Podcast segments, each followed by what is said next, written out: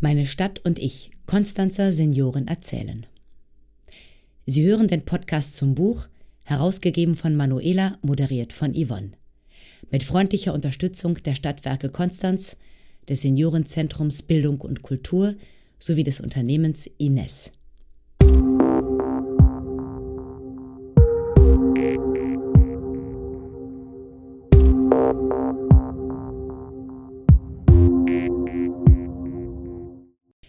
Schöne Aussichten auf den Bodensee, die Uni und ein pulsierendes Stadtleben zogen Claudia und ihren Mann als Pensionierte an den See. Doch aus den Träumen der Protagonistin in Brigitte Sommers Erzählung wird nichts. Erst einmal am See angekommen, geht deren Mann andere Wege.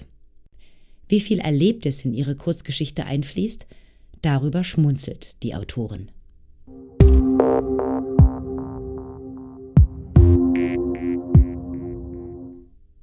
Wie es zu ihrer Erzählung kam? Alles hat begonnen mit einem Schreib- und Erzählprojekt der Journalistin Manuela Ziegler im Jahr 2020, mitten im ersten Corona-Lockdown. 20 Seniorinnen und Senioren haben hierbei von ihrer Beziehung zu Konstanz erzählt oder geschrieben. Viele Projektpartner und Sponsoren haben dazu beigetragen, dass daraus ein Buch werden konnte. Nun sind ausgewählte Erzählungen auch als Podcast zu hören, denn mit Musik und Klang sind sie umso berührender. In der sechsten Folge der Reihe liest Brigitte Sommer selbst aus ihrer Erzählung Die Universität verleiht Flügel. Zugegeben, Parallelen zwischen der fiktionalen Erzählung und dem wirklichen Leben der gebürtigen Offenburgerin lassen sich nicht von der Hand weisen. 2006, zu Beginn ihres Rentenalters, zog Sommer mit ihrem pensionierten Ehemann nach Konstanz. Die inzwischen 76-jährige Lehrerin schreibt seit Jahren selbst Geschichten für ihre Kinder und Enkel, aber nicht nur autobiografisches. Auch Realität und Fiktion vermischen sich darin. Doch ob sich der kleine Flirt ihrer Protagonistin Claudia an der Uni in ihrem eigenen Leben zugetragen hat, darüber schweigt sie. Vom Zauber des Neubeginns handelt ihre Geschichte.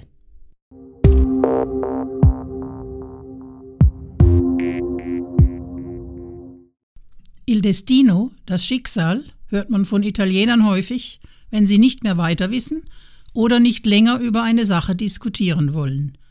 Immerhin finden sie einen Schuldigen. Das erleichtert ungemein und erklärt so manche unangenehme Wendung im Leben.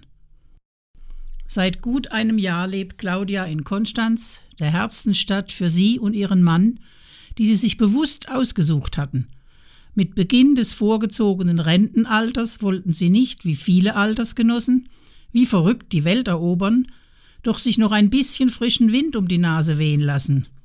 Gerd und sie waren sich schnell einig, dass man hier am See aufschlagen könnte, viel kulturell Interessantes in der Stadt fände, wie ein städtisches Theater, eine städtische Philharmonie sowie eine Uni mit vielseitigen Angeboten und immer besserem Ruf. Claudia war fasziniert gewesen von der Lage der Stadt, vom See, von den Ausflugsmöglichkeiten. Sie würde begeistert mit dem Rat die nähere und weitere Umgebung erkunden, die herrliche Altstadt genießen. Sie brachen alle Zelte ab in der kleinen Stadt in der Rheinebene, in der sie 25 Jahre gelebt hatten, und begaben sich auf neue Pfade. Das war die gemeinsame Idee gewesen. Die Realität entwickelte sich etwas anders. Es ist Montagmorgen, 9.30 Uhr. Claudia strampelt auf dem Fahrrad den leicht ansteigenden Weg zur Uni hoch. Irgendwann würde sie sich ein Pedelec leisten, dann käme sie wenigstens nicht verschwitzt an. Heute sieht es eher so aus, als ob sie pitschnass werden könnte. Der Himmel wird immer dunkler, der Wind treibt die kleinen, fast schwarzen Wölkchen vor sich her. Der Hörsaal ist schon gut gefüllt, als sie eintrifft. Sie findet in der hintersten Reihe noch einen Platz am offenen Fenster, legt ihr Brillenetui auf den Nebenplatz. Mensch an Mensch hat sie nicht so gern. Gasthörer wie sie selbst sind an der Vorlesung willkommen und erscheinen zahlreich.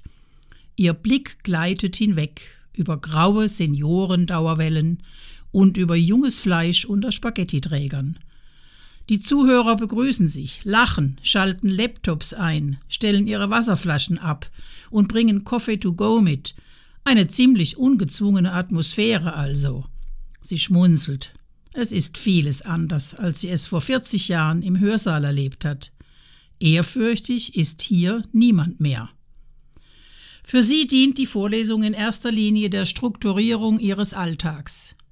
Strukturen müssen sein, sonst zerfällt alles. Die Vergangenheit, die Gegenwart und vor allem die Zukunft. Das hat sie irgendwo gelesen. Die Vergangenheit holt sie immer wieder ein, zeigt sich verklärt, erzeugt eine süße Trauer, die schließlich in Zorn umschlägt. Einen Toten gibt es nicht, nur einen entschwundenen Ehemann. In zehn Minuten würde sie eintauchen können in die Welt des Homo Faber von Max Frisch, und ihr Gedankenkarussell könnte für einige Zeit stillstehen. Warum nur war es so schwer, Gedanken auszubremsen? Warum konnte sie die Realität noch immer nicht akzeptieren? Der berühmte Zauber, der jedem Anfang inne ist, war für sie beim Neubeginn am See sehr kurz.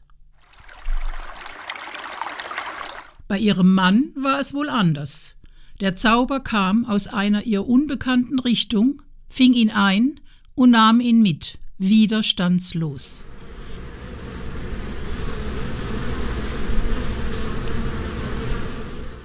Sie wird sich aber nicht davon schleichen, denkt sie trotzig. Wenigstens den Zauber der ausgesuchten Stadt verspürt sie noch immer. Endlich beginnt die Vorlesung. Konzentriert hört sie dem sympathischen, emeritierten Professor zu, der über Homo faber erzählt. Wie konnte der ältere Mann die junge Sabet erobern? Ist die Handlung nachvollziehbar oder wirkt sie konstruiert? Diese Fragen gehen ihr durch den Kopf. Ein Mann in gestreiftem Hemd belegt eine halbe Stunde nach Vorlesungsbeginn ihren Nebenplatz. Sie sieht auf seine braunen Hände, die das Handy auf lautlos stellen. Der Mann ist dunkelhäutig. Er lenkt sie ab, lacht sie an und schreibt auf einen Zettel etwas versäumt? Sie nickt. Dem Rest der Vorlesung folgt sie aufmerksam und überlegt, wie sie ihm in wenigen Worten das Versäumte mitteilen könnte. Frauen könnten ja zwei Dinge gleichzeitig. Seine Einladung zu einem Café im Tausch gegen ihre Zusammenfassung nimmt sie lachend an. Es werden mehrere Cafés. Sie diskutieren über Sabbat, über die Jugend, das Alter, die Erfahrung, über Respekt und Achtung und über Schicksal. Wann hatte sie das letzte Mal so laut gelacht? Mit Blick auf seine Uhr schießt er hoch, ist wohl schon wieder zu spät dran, wofür auch immer. Etwas zögerlich, beinahe schon im Weggehen, bittet er sie, Könnten Sie mir montags einen Platz frei halten? Ich werde immer zu spät sein. Außerdem möchte ich Sie gern besser kennenlernen. Auf dem Heimweg sieht sie, dass zwischen den jetzt helleren Wolken des Öfteren die Sonne durchblinzelt. Gedanken können fliegen. Sie verbietet es ihnen nicht.